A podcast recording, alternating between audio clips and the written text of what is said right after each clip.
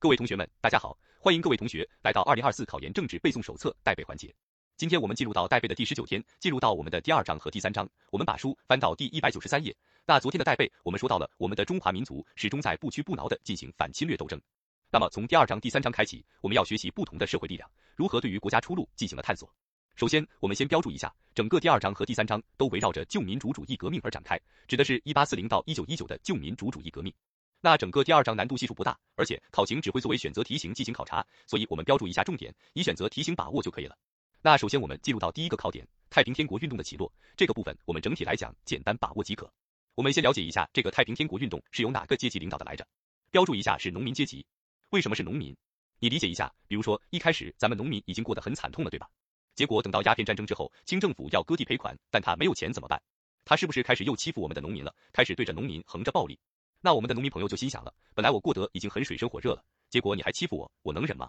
忍不了一点，所以我们来标注一下了。太平天国运动是由农民阶级领导的运动。那我们重点来看一下太平天国运动提出的两个纲领性文件。我们看到第二点叫做天朝田亩制度，很好理解。你想，农伯伯最希望能够自己拥有什么？是不是最希望能够拥有土地？那你看天朝田亩制度是不是恰好满足了农民的需求？所以看后面的括号里面的内容叫做最能体现太平天国运动社会理想和这次农民起义特色的纲领性文件。所以标注一下田亩对应的是农民起义好吗？那既然是田亩了，所以就意味着括号一，它确立了平均分配土地的方案，标注一下土地。括号二实际上是其余农民提出一个画起来以解决土地问题为中心的比较完整的社会改革方案。括号三很重要，标注一下叫做否定了封建社会的基础级封建土地所有制。但我们明确一下，否定了等不等同于废除了呢？是不等同的。要知道，只有我党真正废除了封建土地所有制的问题。我们标注一下，否定了不等于废除了，否定了不等于废除了。那以及括号四到括号六，简单了解一下。总之，它是没有付出实践的。继续，我们来看第三点资政新篇。那这个资政新篇，我们了解一下，它是当时太平天国运动某些领导人在后期试图通过向外国学习来寻求出路的一种努力，但是仍然是没有付出实践的。我们简单了解。其中括号一，我们来看一下最后一句话，叫做开始提倡资本主义的雇佣劳动制，标注一下雇佣劳动制。所以就意味着他不光学习西方的生产力，还学习了西方的生产关系，对吧？叫做雇佣劳动制。那括号二评价，我们要重点把握一下，它是一个具有画起来资本主义色彩的方案。而且可以称之为是中国近代史上画起来第一个比较系统的发展资本主义的方案，所以第一个我们要重点把握一下。继续我们来看下第四点，太平天国运动的历史意义。这个历史意义不需要会默写，只要同学们看到了能够认出来是关于太平天国运动的表述就可以了。同学们有时间重点来看一下黑体字部分，那其中给大家标注两个小细节。我们先来看到一百九十三页最后一行关于第一个意义，叫做强烈撼动了清政府的根基。我们要知道当时的太平天国运动是一路北上，势如破竹的，所以在这样的情况下也导致了。为什么地主阶级要着急忙慌的去进行这个洋务运动呢？洋务运动的首要目的其实就是为了购买洋枪洋炮，以镇压农民运动。我们再来看一下一百九十四页的括号三，冲击了孔子和儒家经典的正统权威，在一定程度上削弱了封建统治的精神支柱。但是我们标注一下，只能称之为是冲击了，但不能称之为叫做彻底否定。标注一下，不等于彻底否定。然后我们来看一下第五点，指的是失败的原因。我们重点来看一下括号一根本原因。失败的根本原因在于，农民阶级不是新的生产力和生产关系的代表。其实大多情况下，说到根本原因，都是与阶级有关的。所以，我们重点把握，指的是因为农民阶级具有局限性的问题。这是我们太平天国运动的重要内容。我们简单把握，那我们可以理解一下：如果一旦农民起义成功的话，哪个阶级最害怕？是不是封建的地主阶级是最害怕的？他说：“我欺负你了这么多年，你如果一旦起义成功的话，你不得像我欺负你一样，那么欺负我吗？”所以可以看到了第二个运动，洋务运动是由哪个阶级带领的？标注一下，是由封建地主阶级带领的运动。所以，我们来看到第二考点，洋务运动的兴衰。那其中，我们来直接看到第二点，关于目的这个部分，我们要掌握两个小细节了。其中第一句话叫做，首先是为了购买和制造洋枪洋炮，以镇压农民起义。刚给大家说到了，所以我们标注一下，这是洋务运动的首要目的。标注一下是首要目的。而倒数第二行叫做主要是为了维护封建统治，所以他为什么要进入这个洋务运动？究到根上是为了不让任何阶级会撼动自己的封建统治，所以我们标注一下这个主要为了维护封建统治，指的是根本目的所在。根本目的，所以要区分清楚首要目的和根本目的。那关于第三点、第四点，指导思想和目标，我们要区别记忆就可以了。我们要知道，指导思想是比较深邃的，中学为体，西血为用，而目标应该是比较简练的，所以是自强和求富。继续我们来看到第五点内容，那主要内容有三个：括号一，新办近代企业。这里面我们标注个小细节，看到倒数第二行，多数被划起来，采取官督商办的，而这些官督商办的形式基本上是最后一行资本主义性质的近代企业，标注一下资本主义性质。括号二，建立新式海陆军。括号三，创办新式学堂，派遣留学生。那这里面也把握一个小细节，要知道新式学堂主要有三种，有翻译学堂，有公益学堂，有军事学堂，但是我们标注一下是没有法政学堂的。你要知道，法政学堂意味着要学习西方的政治制度，但是我们要知道，洋运动是中体西用的，他们是君主专制的，是不会学习西方的制度问题的。所以标注干扰选项，如果一旦说有法政学堂是错误的，而且我们会发现，通过这样的主要内容，是不是使得当时的中国在财力层面和人才层面不断的兴旺起来了？所以，如果一旦有想要说洋务运动的资金和人才是匮乏的，也是错误选项。如果一旦说洋务运动在资金和人才上是匮乏的，是错误选项，那通过这样的发展有哪些作用呢？我们看到第六点，历史作用。括号一，客观上对中国早期工业和民资的发展起到了画起来某些促进作用，但是你要知道，只是客观上，他主观想了吗？没想，他主观只想维护自身的封建统治，只想镇压太平天国运动。那第二个叫做括号二，是中国近代教育的开始。第三个括号三，社会风气和价值观念开始变化，工商业者的地位上升。你要知道，之前咱们中国是重本抑末的，但现在呢，工商业者地位上升了。第七个失败标志很简单了，甲午战争一役被洋海军全军覆没，标志着洋务运动失败。最后一个为什么失败呢？我们要研究一下，一共有三点原因：第一，具有封建性；第二，具有依赖性；第三，具有腐朽性。在我们的第一、第二、第三当中画一下封建性、依赖性和腐朽性。这里面给大家标注一个小注记，叫做封建衣服，这就很好记了。你看洋务运动，它是披着封建衣服的，它是中体西用的，对吧？所以封建指的是封建性，依指的是依赖性，腐指的是腐朽性。那我们发现了，通过洋务运动兴办了很多的近代企业，是不是使得我们中国的民族资产阶级开始快速的发展起来了？那在这样的情况下，后续的两个任务，无论是戊戌维新运动还是辛亥革命运动，都是由民族资产阶级带领的运动。那我们看到第三个考点，戊戌维新运动的兴起和夭折，那其中第一点历史条件简单把握即可。我们重点看到第二点，在一百九十五页倒数第二行，维新派与守旧派的论战，他们在吵架。为什么要吵架呢？因为他们代表的思想是不一样的。那我们先来明确一下，维新派和守旧派他们代表的分别是什么样的思想？那刚才我们说到了维新派，他们的阶级是民族资产阶级，所以他们的思想是资产阶级的思想，是资产阶级的思想。而守旧派它的含义主要指的是祖宗之法不可变，应该是君主专制的，所以它指的是封建主义的思想。守旧派是封建主义的思想。重点我们来看一下括号一内容，一共有三个要不要？第一个要不要变法？第二个要不要兴民权、设医院、实行君主立宪？我们重点去画一下这个兴民权，因为君主立宪我们很熟悉了，但是要明确一下，维新派他们是要兴民权的，他们是鼓吹兴民权的。那最后第三个要不要？一百九十六页第一行，要不要废八股、改科举和兴西学？那很明显，维新派都是要的，而守旧派都是不要的。然后看到括号二，其实这是资产阶级思想与封建主义思想在中国画起来第一次正面交锋。刚给大家说了，维新派是第一个资产级思想，而守旧派是封建主义思想。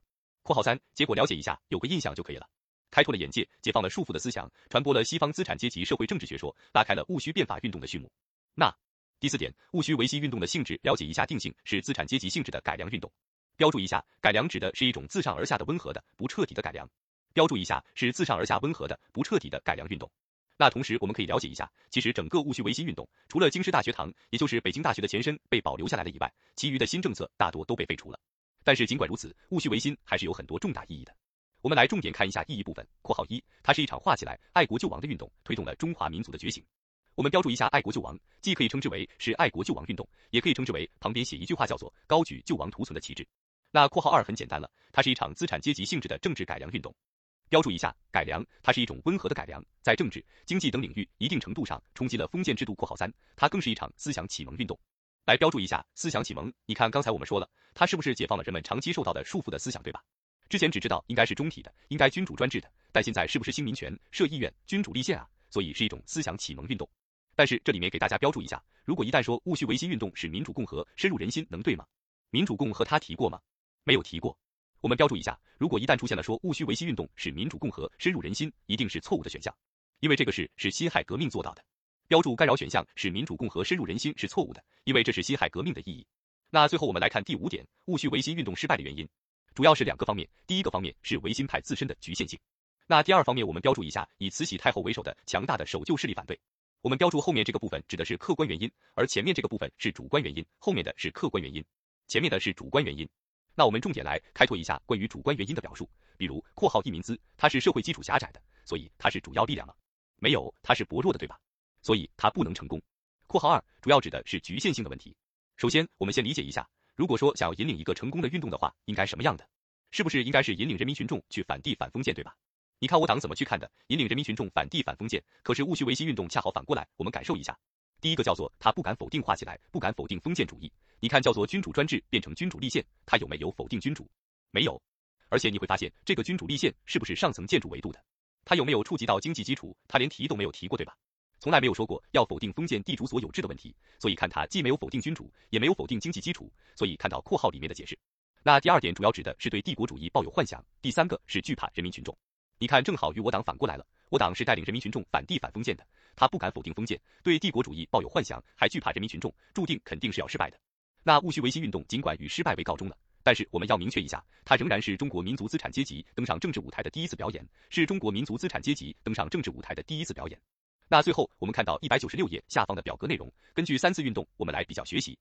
那首先第一个农民阶级带领的太平天国运动失败，教训为单纯的农民战争不可能完成争取民族独立、人民解放的历史任务，也就意味着得谁领导农民呀？得是我们无产阶级领导他，因为这是我们未来的主力军。OK，这是第一点。那第二个地主阶级的洋务运动。他们指的失败教训是在维持封建主义的生产关系及上层建筑的前提下，企图以吸取西方近代生产技术为手段来求强求富，这条道路是走不通的。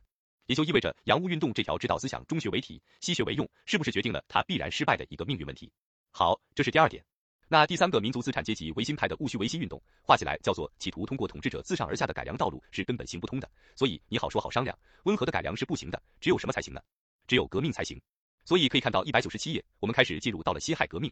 那我们直接看到第一百九十七页的标题，第三章：辛亥革命与君主专制制度的终结。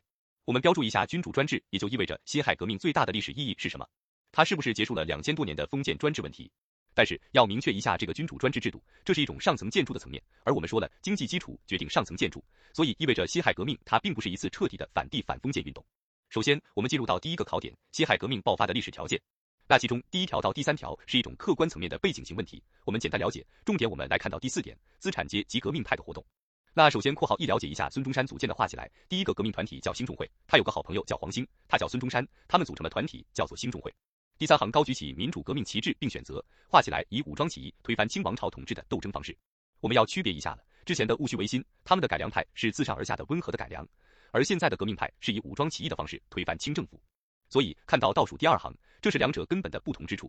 括号二简单了解，我们重点来看一下括号三同盟会的建立，标注一下，这是近代中国有了第一个领导资产阶级革命的全国性政党，标注一下，第一个全国性政党是同盟会，而第一个革命团体呢，是刚讲到的是兴中会。同时政治纲领提出叫做驱逐鞑虏，恢复中华，创立民国，平均地权，也概括为了三民主义。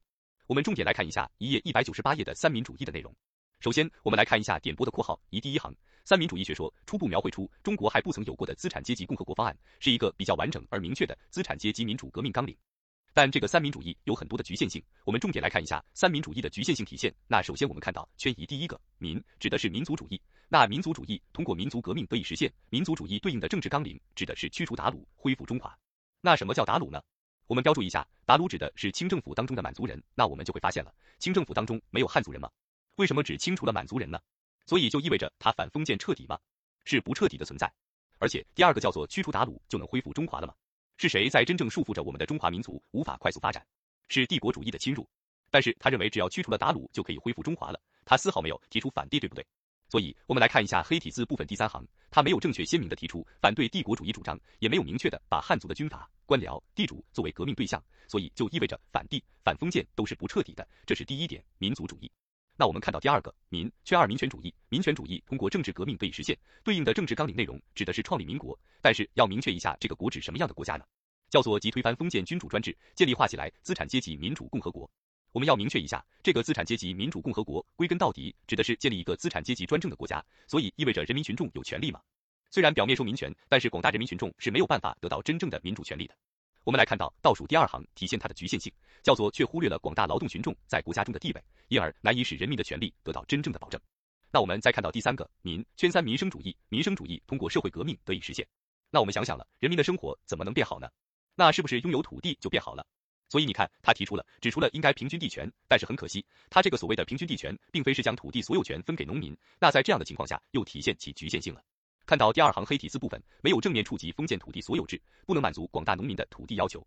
那其中我们标注一下倒数第二行，没有正面触及封建土地所有制，我们标注一下这个小点，只有我党真正触及到了。标注一下，只有我党触及到了。好，这是我们关于三民主义的一个局限性学习。那么点播的括号二，同学们可以简单了解一下。我们直接看到第五点，关于革命与改良的辩论。那很明显了，它指的是革命派与改良派的论战。那我们先确定一下，无论是革命派还是改良派，他们都是民族资产阶级。标注一下，都是民族资产阶级，都是民族资产阶级。那我们看到括号一论战的核心问题，这个内容去年刚考察过多选题，今年我们简单了解一下就可以了。三个要不要？第一个，要不要以革命的手段推翻清政府？这是双方论战的焦点。第二个，要不要推翻帝制，实行共和？第三个，要不要进行社会革命？那这三个问题呢？三个要不要？很明显，革命派是要的，而改良派是不要的。那重点我们可以来看一下论战意义。括号二这个部分三个，第一个划清了革命与改良的界限，第二个传播了民主革命思想，第三个促进了革命形势的发展。继续我们看到括号三论战暴露出革命派在思想理论方面的弱点。我们要知道民资是具有两面性的，一方面他想革命，一方面他又具有妥协性。尤其我们来看一下第三点，我们看到倒数第二行，在回答改良派攻击土地国有乃掠夺富人所有以均诸平民时，反映了对地主阶级的妥协态度。所以就意味着革命派他们是没有支持贫苦农民的，他们没有支持贫苦农民通过夺取的方式把富人的田地归为己有。那只有谁支持了呢？还是只有我党？我党在井冈山土地法也是我们中国共产党制定的第一个土地法，首次肯定了广大农民以革命的手段获取土地的权利。可以标注一下，是井冈山土地法首次肯定了广大农民以革命的手段获得土地权利。那截止到现在，我们已经学习了两次论战了。那我们来对比一下，看到一百九十九页的点播部分，两次论战分别指的是第一次论战维新派与守旧派，第二次论战刚刚讲到的革命派与改良派。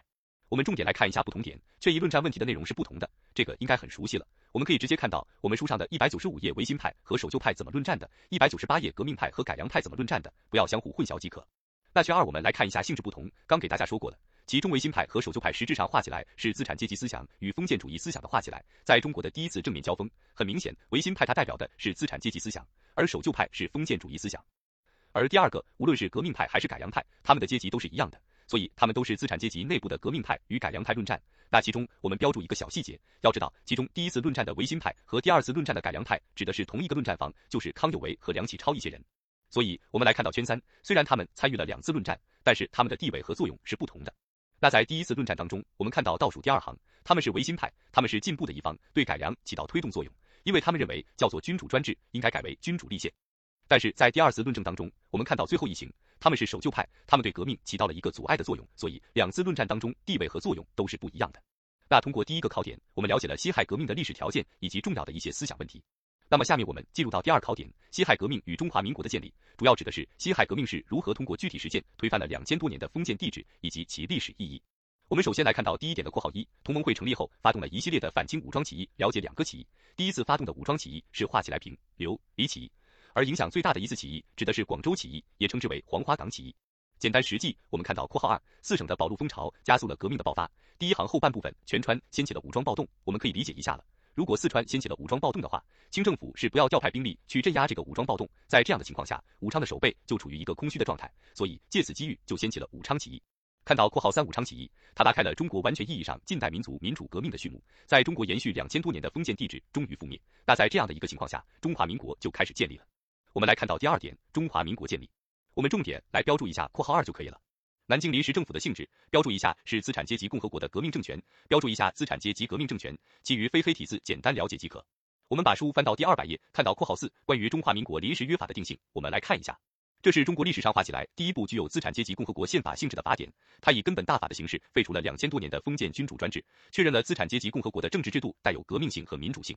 那关于第一行第一步这个问题，之前我们也学过一个纲领性文件，叫做资政新篇，还记得吗？我们要标注一下，资政新篇称之为是中国近代史上第一个比较系统的发展资本主义的方案，它只是一个资本主义的方案，而中华民国临时约法是第一个具有资产阶级共和国宪法性质的法典，所以都是第一步，要区别记忆。下面我们进入到第三点，辛亥革命的历史意义，这个部分我们也是要做到尽可能的实际，那同时不要张冠李戴，要知道这样的表述是对于辛亥革命历史意义的正确表述就可以了。那么看第一行，辛亥革命是资产阶级领导的以画起来反对君主专制制度，建立资产阶级共和国为目的的革命，是一次比较完全意义上的资产阶级民主革命，同时也是近代以来中国发生画起来深刻社会变革，由此拉开了序幕。所以，我们记得辛亥革命是深刻的社会变革。所以，如果一旦在选项当中出现了说辛亥革命没有推动社会变革，那一定是错误的选项。再来看一下括号一到括号五这几个部分，也是我们都要知道这是正确的表述。括号一看到黑体字部分，是中国反动统治者在政治上乱了阵脚。括号二结束了中国延续两千多年的封建君主专制制度，建立了中国历史上第一个资产阶级共和政府，使民主共和观念开始深入人心。要知道，是辛亥革命做到了使民主共和观念深入人心。括号三推动了中国人民的思想解放。括号四推动了中国的社会变革。刚刚说到了，继续化促进了中国社会经济、思想习惯和社会风俗等多方面发生了画起来新的积极变化。比如说，当时很多中国人的小辫子就给剪掉了。最后一个括号五是一个世界层面的意义，不仅在一定程度上打击了帝国主义的侵略势力，而且推动了亚洲各国民族解放运动的高潮。所以，总之，这样的表述都是正确表述。如果一旦反过来说，他没有结束封建君主专制，没有解放人们的思想，没有推动适合变革，没有打击帝国主义势力，那都一定是错误的选项。然后我们看到点播部分，重点来看一下圈一，我们领导人对于辛亥革命意义的评价。看到倒数第二行，为实现中华民族伟大复兴探索的道路，永远是中华民族伟大复兴征程上一座巍然屹立的里程碑。标注一下里程碑。要知道，在整个旧民主主义革命当中，只有辛亥革命能够称之为是里程碑的意义。辛亥革命虽然有诸多的历史意义，但最终还是以失败为告终了。所以，我们看到二百零一页第三个考点，北洋军阀统治与旧民主主义革命的失败。我们都知道，辛亥革命最终被袁世凯窃取了革命果实。但第一点、第二点我们简单了解，我们重点来看一下第三点，辛亥革命失败的原因，尤其是括号一根本原因还没有考察过，我们要重点把握。看到括号一根本原因指的是从根本上说，是因为在帝国主义时代，在半殖民地半封建的中国化起来，资本主义的建国方案根本就是行不通的。我们要知道，帝国主义只想奴役中国，而不想让中国成为一个独立的强大的资本主义国家。同时，我们中国的民族资产阶级力量是薄弱的，所以资本主义建国方案是行不通的，这是根本原因所在。那括号二，我们再来看一下主观原因。什么叫主观原因？就从民资他们的革命派本身来找问题。一共三个原因，我们来看首先、其次、最后，在倒数第三行。首先，没有提出彻底的反帝反封建的革命纲领。你看，三民主义既没有彻底反帝，也没有彻底反封。其次，不能充分发动和依靠人民群众。最后，不能建立坚强的革命政党，作为团结一切革命力量的强有力的核心。你会发现，辛亥革命这三点都没有做到。而谁做到了？是不是我们中国共产党做到了？我们在中共二大提出了彻底的反帝反封建的革命纲领，我们充分发动了人民群众，而且我们还有强有力的领导核心，就是我们的中国共产党。所以，同学们可以通过我党来反过来记，我们做到了什么？他们没有做到什么，就能够一一对应出来了。好了，各位同学们，这是我们今天全部的带背内容了。那我们要记得，所有的努力都会最终绕一个大圈来回报你，来拥抱你。同学们，我们明天再见。